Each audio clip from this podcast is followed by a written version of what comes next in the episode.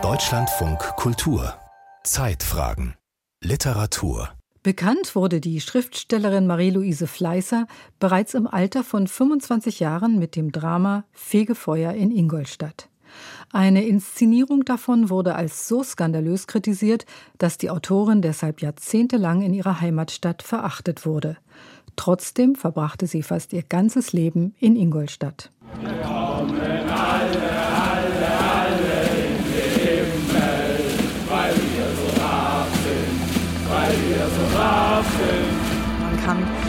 Marie-Louise Fleißers Texte nicht als historische Texte lesen über eine Zeit, die damals war. All diese Fragen sind immer noch akut. Ich habe keine Leiche daraus machen wollen. Ein Mensch ist es noch nicht. So hat man mir es erklärt, es, es kann ihm nicht wehtun. Es hat keine Seele. Dafür ist es noch zu klein. Aus dem Videotrailer zu Ingolstadt. Eine Koproduktion der Salzburger Festspiele 2022 mit dem Burgtheater Wien unter der Regie von Ivo van Hove nach Theaterstücken von Marie-Louise Fleißer die Art und Weise, wie sie mit kritisch liebevollem Blick, den sie auf die Einwohnerschaft von Ingolstadt geworfen hat und damit mehr beschreibt als eine Kleinstadt, sondern auch eine Epoche. Und führe uns nicht in Versuchung, sondern erlöse uns von dem Bösen. Ja, was war sie für ein Mensch? Äh, sie war sehr zurückhaltend, hat hier sehr zurückhaltend gelebt in der Stadt konnte dann aber auch, wenn sie Vertrauen zu jemand gefasst hatte, sehr, sehr herzlich und offen sein. Denn dein ist das Reich die Kraft und die Herrlichkeit in Ewigkeit.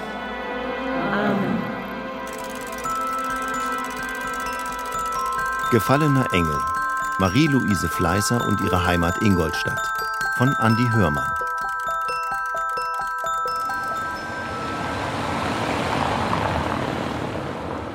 Mein Name ist Andreas Betz, ich bin der Vorsitzende der Marie-Louise Fleißer Gesellschaft in Ingolstadt. Wir befinden uns direkt vor dem Geburtshaus von Marie-Louise Fleißer in der Kupferstraße 18.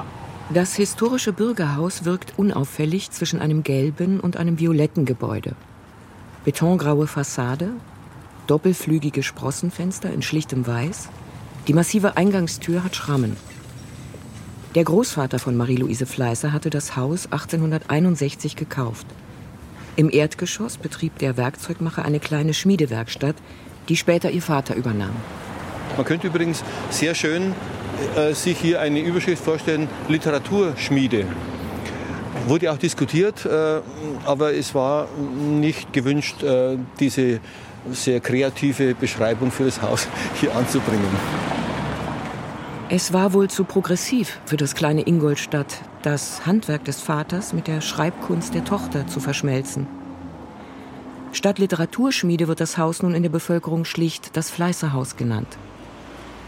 Das restaurierte Geburtshaus der Schriftstellerin ist heute ein Museum zu Ehren der berühmten Autorin aus Ingolstadt.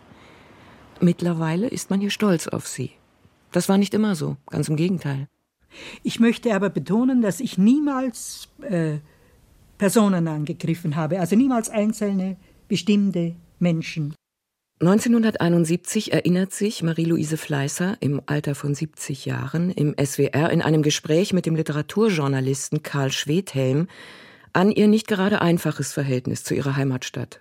Sie kannten wenigstens das, was Sie schilderten, das Milieu, bis in alle feinen oder richtiger gesagt unfeinen Verästelungen.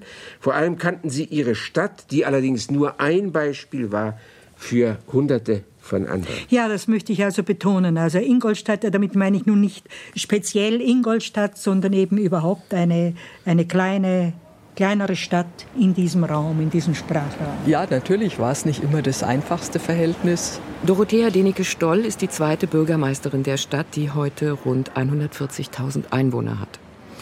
Als Marie-Louise Fleißer hier lebte, wuchs die Bevölkerung dieser oberbayerischen Kleinstadt zwischen München und Nürnberg rasant an. Von 20.000 in den 1920er Jahren auf etwa 90.000 in den 1970er Jahren. Manche haben das nicht gut gefunden, dass bestimmte Dinge in Ingolstadt kritisiert wurden, das kleinbürgerliche Milieu beschrieben wurde. Aber das hat sich ja dann in den späteren Jahren immerhin beruhigt und da ist Marie-Louise Fleißer auch anerkannt worden und heute ist sie eine der Großtöchter unserer Stadt. Denn dein ist das Reich und die Kraft und die Herrlichkeit in Ewigkeit. Amen. Das schwierige Verhältnis von Marie-Louise Fleißer zu Ingolstadt geht zurück in das Jahr 1929. Da wird ihr zweites Theaterstück Pioniere in Ingolstadt in Berlin von Jakob Geis und Bertolt Brecht auf die Bühne gebracht. Es ist eine Komödie um zwei jugendliche Freundinnen, die sich bei in Ingolstadt stationierten Soldaten auf die Suche nach ihrer ersten Liebe machen. Die Inszenierung zieht einen regelrechten Theaterskandal nach sich, der die Autorin ihr Leben lang begleiten wird. In ihrer Heimat Ingolstadt wird sie zur Persona non grata. Die Pressestimmen nach der Aufführung waren so reißerisch, dass ihr sogar der Vater eine Zeit lang Hausverbot erteilte. Als eine schlimmere Josephine Baker der weißen Rasse im dicksten sexuellen Ur- und Affenwald wurde die Autorin beispielsweise beschimpft. Und was das Stück anging, war die Rede von hinterhältiger und verwerflicher Beschmutzung oder von pornodramatischem zwischen Kulissen.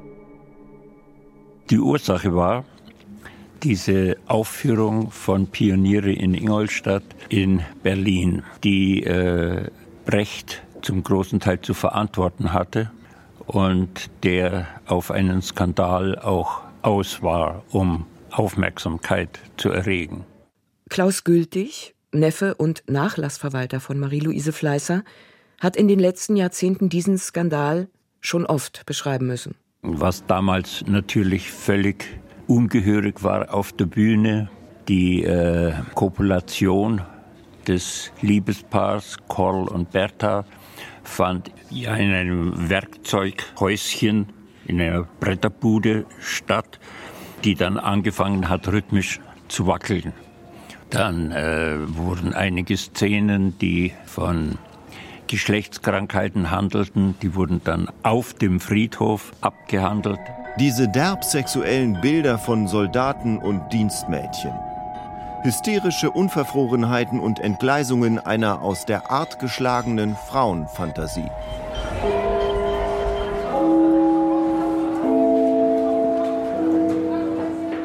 Die polemischen Pressestimmen zur Uraufführung von Pioniere in Ingolstadt sind der Aufmacher eines 20-seitigen Kapitels über Marie-Louise Fleißer im Deutschbuch der 10. Klasse Gymnasium. Das soll erst mal neugierig machen. Stefanie Woidig, Deutschlehrerin am Apian-Gymnasium in Ingolstadt, blättert durch das 2022 im Cornelsen Verlag erschienene Schulbuch. Und dann ähm, es sind verschiedene kürzere Auszüge mit Aufgaben, also eine Textauswahl, mehrere, mehrere kleinere Textausschnitte und es werden halt dann ja, so verschiedene Schwerpunkte gesetzt. Erstmal Rollenbilder, Themen und Konflikte erkennen, dann Text und Kontext in Beziehung setzen. Der hat ja, glaube ich, 60 Jahre in Ingolstadt gelebt und das fand ich dann schon spannend, dass eben auch so eine große Autorin hier direkt in Ingolstadt, da wo wir halt auch herkommen und zur Schule gehen, eben gelebt hat und geschrieben hat. Dadurch, dass wir Ingolstadt auf die Schule gehen, fand ich es halt schon interessant, auch mal eine, also ein Werk zu lesen, das halt auch hier geschrieben worden ist. Für die Zeit, wie damals gedacht wurde, war sie auf jeden Fall ein paar Jahre voraus äh, im Sinne Gleichberechtigung und Gleichstellung. Da geht es nochmal um den Skandal oder es ist sogar ein Versuch drin, also sozusagen hier was als, ist was als Graphic Novel dargestellt. Also so verschiedene Zugänge, aber eben nicht nur eine Szene, die mal hergenommen wird, sondern dass man eigentlich dann schon äh, einen Bogen hat.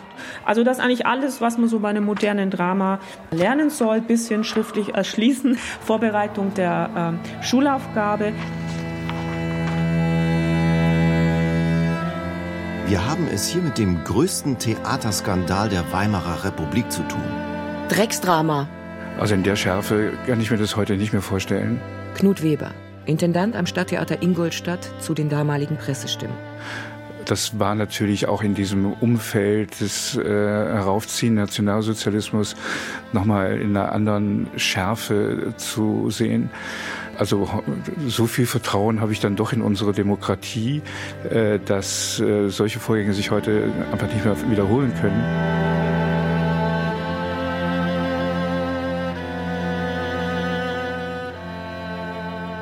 Es ist die Zeit der Weimarer Republik, die Zeit zwischen den beiden Weltkriegen, als Marie-Louise Fleißer Theaterwissenschaften und Germanistik in München studiert. Dort lernt sie den Schriftsteller Leon Feuchtwanger kennen, der sie auch mit Bertolt Brecht bekannt macht. Beide inspirieren und unterstützen sie bei ihrem Wunsch, Schriftstellerin zu werden. Wenige Jahre vor ihrem Tod erinnert sich Fleißer 1971 im Interview mit dem SWR, ich möchte sagen, dass der Feuchtwanger einen Einfluss ausgeübt hat auf mein erstes Stück, Fegefeuer in Ingolstadt, das ich mit 23 Jahren schrieb. Und äh, Brecht hin wiederum auf die Pioniere in Ingolstadt, die ich dann 1926 schrieb.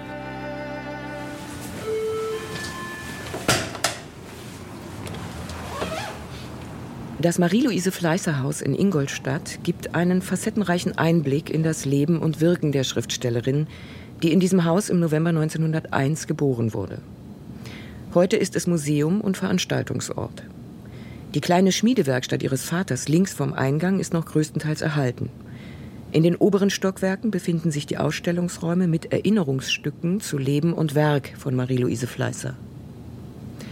Jeder Raum hat einen anderen Themenschwerpunkt. Ihr Talent, ihr Erfolg, ihre Isolation, die Männer in ihrem Leben und ihre Sprache und deren Wirkung. Wir gehen die historische Treppe hoch, die Gott sei Dank erhalten geblieben ist. Der pensionierte Gymnasiallehrer Andreas Betz, Vorsitzender der Marie-Louise Fleißer Gesellschaft, führt durch das Haus und macht erstmal auf die ungewöhnlichen Exponate im Flur des ersten Stockwerks aufmerksam. Farbige, teilweise geometrische Stoffmuster für Kleidungsstücke. Das hängt damit zusammen, dass Marie-Louise Fleißer sich nicht nur für literarische Stoffe interessiert hat, sondern auch für reale Stoffe. Sie hat Kleiderstoffe eingekauft, ist zur Schneiderin gegangen, hat sich Kleider, Kostüme nähen lassen. Alle diese Muster an der Wand, blau und rot und äh, verschiedenfarbig, sind vergrößerte Muster von Fleißer Kleidungsstoffen. Wir gehen jetzt in den ersten Raum rein. Der erste Raum heißt Talent. Es gibt die Anekdote, dass Marie-Louise Fleißer schon als Kind hier für Freunde in der Nachbarschaft Puppentheater aufführte.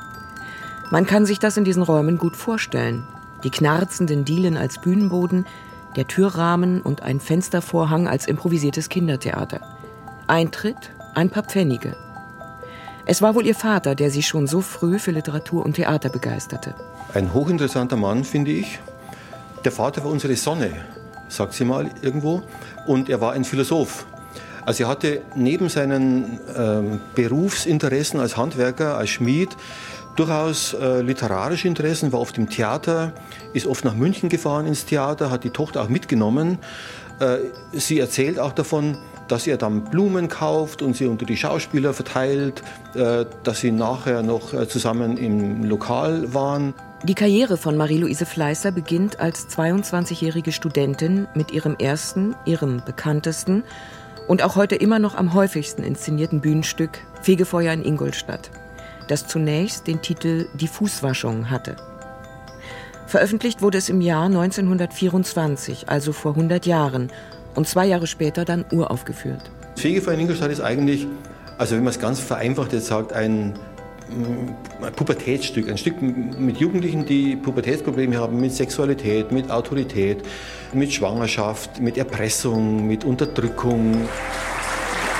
Grüß Gott, meine Damen und Herren, und herzlich willkommen zu Fegefeuer in Ingolstadt von Marie-Louise Fleißer. Der Dramaturg Michael Sommer hat Fegefeuer in Ingolstadt auf seinem 2018 mit dem Grimme Online Award ausgezeichneten YouTube-Kanal Sommers Weltliteratur to go als zehnminütige Aufführung inszeniert. Mit Playmobil-Figuren wird aus dem Stück ein rasanter Internetfilm. Sommer schlüpft darin mit der immer leicht witzelnden Sprache eines Stand-up-Comedian in alle Rollen, inklusive die der Autorin Marie-Louise Fleißer. Bei diesem Theaterstück ist eine To-Go-Version echt eine gute Idee, glaube ich. Was meinen Sie damit? Hält man das in lang nicht aus, oder was? Oh. Das expressionistische Drama Fegefeuer in Ingolstadt handelt von einer Gruppe von Gymnasiasten im Ingolstadt der 1920er Jahre. Die schwangere Olga liebt Peps, der Vater des Kindes, ist aber in Hermine verliebt. Der Außenseiter Rölle wäre gerne mit Olga zusammen, die will aber nichts von ihm wissen. Die moralische Enge der Kleinstadt macht die Schwangerschaft der minderjährigen Olga zu einem Problem. Das Kind muss weg. Der Abbruch scheitert und Rölle sieht seine Chance, Olgas Liebe durch Erpressung zu erzwingen. Beide werden geächtet und sind dem Fegefeuer der anderen ausgesetzt. Das Fegefeuer im Titel steht sinnbildlich für das Milieu einer von der Scheinmoral des Katholizismus geprägten Kleinbürgerlichkeit. In der Inszenierung von Michael Sommer wird dieser Aspekt slapstickartig überhöht. Wir brauchen einen Exorzisten. Hilfe! Du kannst mir nicht helfen. Ich bin im Stand der Todsünde. Ich beichte jetzt. Wo ist mein Beichtzettel? Das ist so ein Spickzettel, auf dem man Multiple-Choice-mäßig die Sünden auswählen kann, die mir jetzt beichten geht. Also ich habe verstoßen gegen das vierte, das sechste, das achte Gebot. Ach, was soll's. Und er isst den Zettel einfach auf. Ende. Boah, was ist das für eine Achterbahnfahrt durch die Gefühle der Ingolstädter Jugend? Rölle und Olga bemühen sich, beide akzeptiert zu werden. Sie als unverheiratet Schwangere, er als entstellter Außenseiter. Für einen Augenblick schaut es so aus, als könnte ihnen das auch gelingen, aber die Atmosphäre in dieser katholisch durchseuchten Gesellschaft scheint immer nur das Schlechteste in den Menschen hervorzubringen. Bitte, Kirche kann doch auch anders, oder? Schutzengel? Wo bist du, Schutzengel? Und das, liebe Gemeinde, war Fegefeuer in Ingolstadt von Marie-Louise Fleißer. Vielen Dank.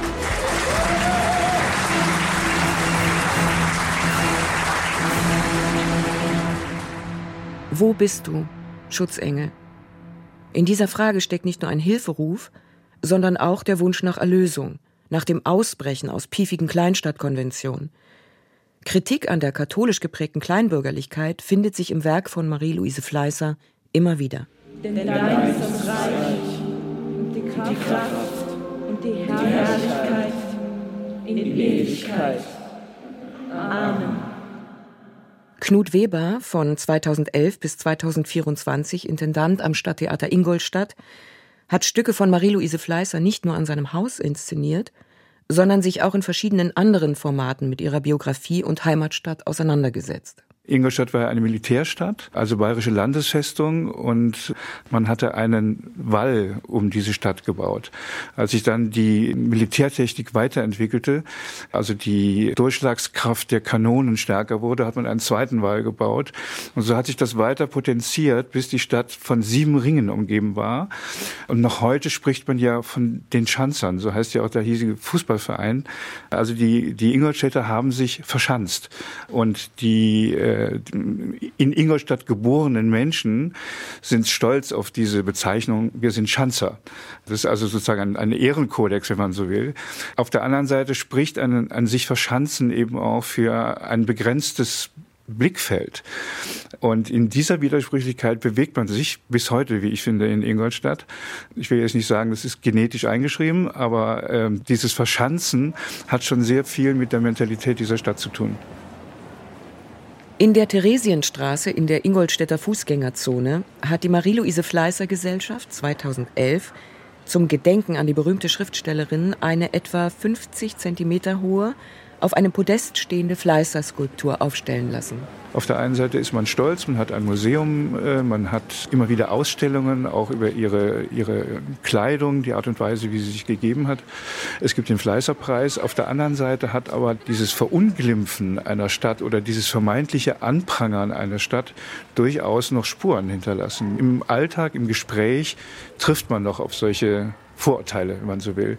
Und wenn man sich äh, diese Statue von der Fleißer in der Innenstadt anschaut, dann finde ich, sie ist deutlich zu klein geraten.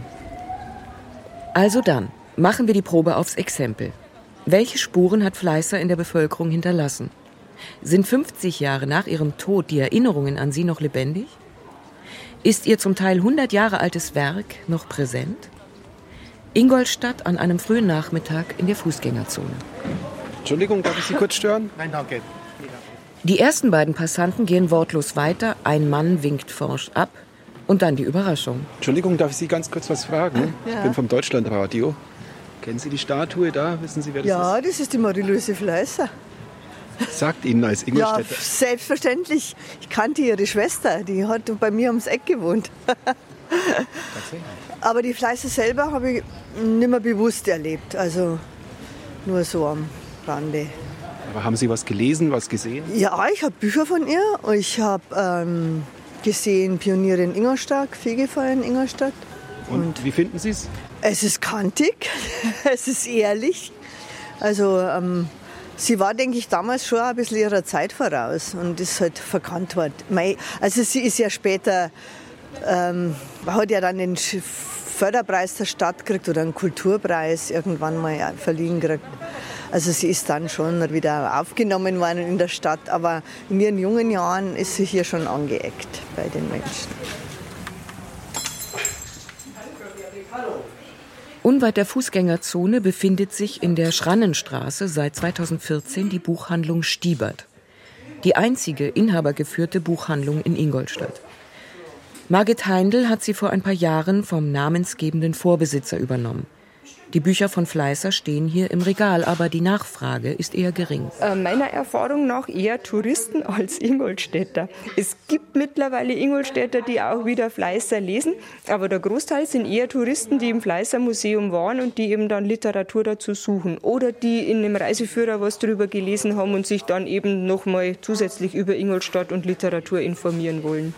Das Werk von Marie-Louise Fleißer ist überschaubar ein paar Dutzend Erzählungen und Essays, ein halbes Dutzend Bühnenstücke und ein Roman. 1931 veröffentlicht sie ihn im Alter von 30 Jahren unter dem Titel Mehlreisende Frieda Geier. Die Nationalsozialisten setzen das Buch auf die Liste des schädlichen und unerwünschten Schrifttums. 1972 erschien der Roman in einer von der Autorin überarbeiteten Fassung mit dem neuen Titel Eine Zierde für den Verein. Weib, du bist vom Satan, möchte Gustl sagen. Er sagt es nicht, grübelt verstockt. Er könnte sie, wenn er wollte, noch ganz anders in die Enge treiben.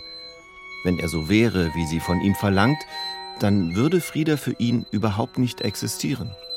Die Geschichte spielt in einer oberbayerischen Provinzstadt Ende der 1920er Jahre. Die Protagonistin Frieda Geier ist eine selbstbewusste junge Frau. Sie schlägt sich ohne männliche Hilfe durch die Wirtschaftskrise und finanziert sogar ihrer kleinen Schwester eine Schulausbildung. Als sie sich in den Tabakwarenhändler und Star des örtlichen Schwimmvereins Gustel Gillig verliebt, gerät ihr Leben ins Wanken. Patriarchale Bürgerlichkeit prallt auf aufbegehrendes weibliches Selbstbewusstsein. Sie hatte sich gut überlegt in den Wochen der Trennung. Hier hast du diesen zurück, damit du weißt, dass ich nicht bloß so sage. Dass es ein Ring ist, was Gustl erblickt, lässt sich nicht leugnen. Als hätte ihm jemand das Nasenloch aufgerissen, stürzt er auf sie zu, schleudert ihr den Ring aus der Hand, dass er zwischen die Wurzeln rollt. In dem Punkt ist er empfindlich. Nach einer schwierigen Beziehung mit dem exzentrischen Journalisten Grafs Tüxen kehrt Marie-Louise Fleißer nach ein paar Jahren in Berlin wieder nach Ingolstadt zurück und heiratete den Tabakwarenhändler Josef Heindl. Es war eine unglückliche Ehe, ähnlich der im Roman. Warum hat sie denn geheiratet? Sicherlich als Schutz auch. Sie war hier verfemt.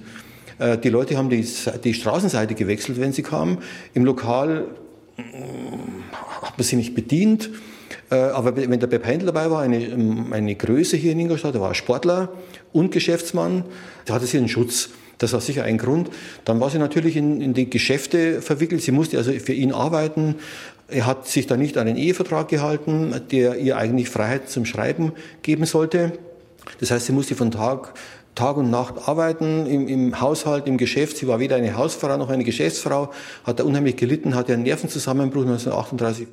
Drei Monate verbringt sie in der psychiatrischen Anstalt in Neufriedenheim bei München und arbeitet dann weiter im Tabakladen.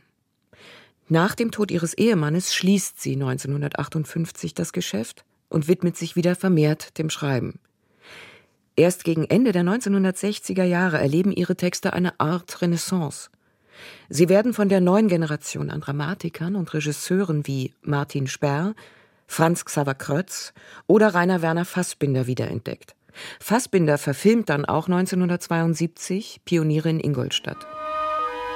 Das kleine Mädel vom Tanzboden. Wo hast du denn gesteckt die ganze Zeit? Man hat seine Plätze. Und trotzdem, wo eine Sicherheit da ist, kann man auf Liebe verzichten. Seit 1981 wird in Ingolstadt alle zwei Jahre der mit 10.000 Euro dotierte Marie-Louise Fleißer-Preis vergeben an deutschsprachige Autorinnen und Autoren, die sich in ihrem Werk dem, wie es heißt, Konflikt zwischen unerfüllten Glücksansprüchen und dem alltäglichen Leben widmen. 2023 wurde Lena Gorelik damit ausgezeichnet. Ich bin noch ein bisschen überwältigt und noch ein bisschen eingeschüchtert und gerührt, aber ich freue mich natürlich sehr und ich fühle mich unfassbar geehrt. Ich möchte nicht sagen, in ihre Fußstapfen zu treten, weil das zu groß wäre, aber zumindest, dass da offensichtlich eine Verbindung zu spüren ist. So. Die 1981 in St. Petersburg geborene Autorin kam in ihrer Kindheit als Kontingentflüchtling nach Deutschland, lernte über das Lesen von Kinderbuchklassikern Deutsch absolvierte die Deutsche Journalistenschule und studierte das Fach Osteuropa-Studien in München. Ihr erster Roman Meine weißen Nächte erschien 2004. Mit ihrem zweiten Buch Hochzeit in Jerusalem war sie für den Deutschen Buchpreis nominiert. In ihrem 2021 erschienenen autobiografischen Roman Wer wir sind beschäftigte sie sich mit der Identitätssuche eines Flüchtlingskindes. Nach der Preisverleihung spricht Lena Gorelik im Theaterfoyer über ihre Bewunderung für Marie-Louise Fleißer. Für mich steht sie, wie viele ihrer weiblichen Figuren im Übrigen, dafür, Dinge auszusprechen, die man damals definitiv nicht ausgesprochen hat und Themen aufs Parkett zu bringen, auch wenn es unbequem ist und auch wenn es dazu führt, dass man quasi verstoßen wird und zu benennen. Vielleicht steht sie für mich für ein Benennen und für ein Aussprechen, für ein Trotzdem. Ein Trotzdem im Sinne von, ich schreibe auch, wenn ich damit anecke. Und ich gehe Beziehungen ein, auch wenn ich mit Männern immer wieder Pech habe. Ich schreibe, obwohl ich damit meinen Lebensunterhalt nicht bestreiten kann. Und ich lebe in meiner Heimatstadt, obwohl ich von der Bevölkerung gemieden werde. Dieses ähm, sich aus den Beobachtungen und aus dem, was einen bedrängt und aus dem, was man an Sozialisierung erlebt hat und sie zu bedienen oder sagen wir mal nicht, ich würde es gerne negieren, nicht daran vorbeischreiben zu können, ist mit Sicherheit etwas, das uns verbindet. Also so empfinde ich es bei mir und so empfinde ich ihre Texte und eben das, was ich über ihr Leben weiß. Es hat damit zu tun, nicht beiseite schieben zu können. Das ist, das ist zu bedrängend, als dass sie es hätte nicht schreiben können. Das literarische Erbe von Marie-Louise Fleißer lebt weiter. Vor allem durch die immer wieder neuen Bearbeitungen ihrer bekanntesten Theaterstücke auf den großen deutschsprachigen Bühnen, wie etwa in der Neuinszenierung Ingolstadt, bei den Salzburger Festspielen 2022 in Koproduktion mit dem Burgtheater Wien unter der Regie von Ivo van Hove. Denn dein ist das Reich und die Kraft und die Herrlichkeit in Ewigkeit. Amen. Marie-Louise Fleißer stirbt am 2. Februar 1974 im Alter von 72 Jahren. Sie ist auf dem Westfriedhof in Ingolstadt beerdigt. Ihr literarischer Nachlass befindet sich im Stadtarchiv Ingolstadt. Es ist das emanzipierte Werk einer in der kleinbürgerlichen Provinz aufbegehrenden Frau aus Ingolstadt.